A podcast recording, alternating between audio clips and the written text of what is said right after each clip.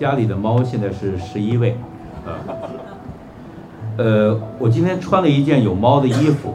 也就是我喜欢猫的一个原因，因为它基本是背对着人类的，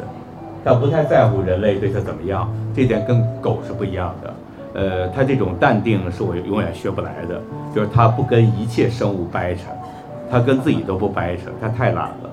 所以我就穿这件衣服来了。呃，徐志摩给猫写了一个非常柔情蜜意的文章，但我想他的猫如果真听得懂的话，也不过是翻个白眼罢了。呃，但是徐志摩既然写了，我就要念，我们就要上赶着表达我们对猫的感情。我的猫是一个诗人，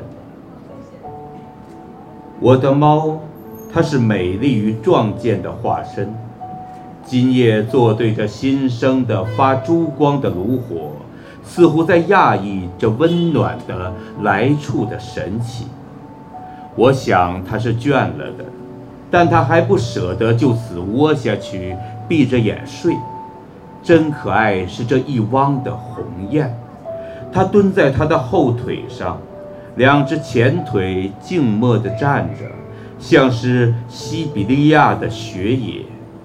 它有时也低头去舔它的毛片，它那小红舌灵动的如同一截火焰，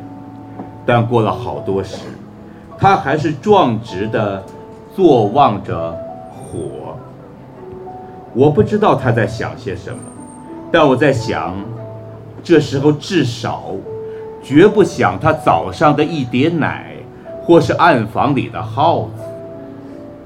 也绝不会想到屋顶上去做浪漫的巡游。我敢说，我不迟疑地替他说，他是在全神的他，在看，在惊奇这室内的新来的奇妙。火的光在他眼里闪动，热在他的身上流布，如同一个诗人在静观一个秋林的晚照。我的猫，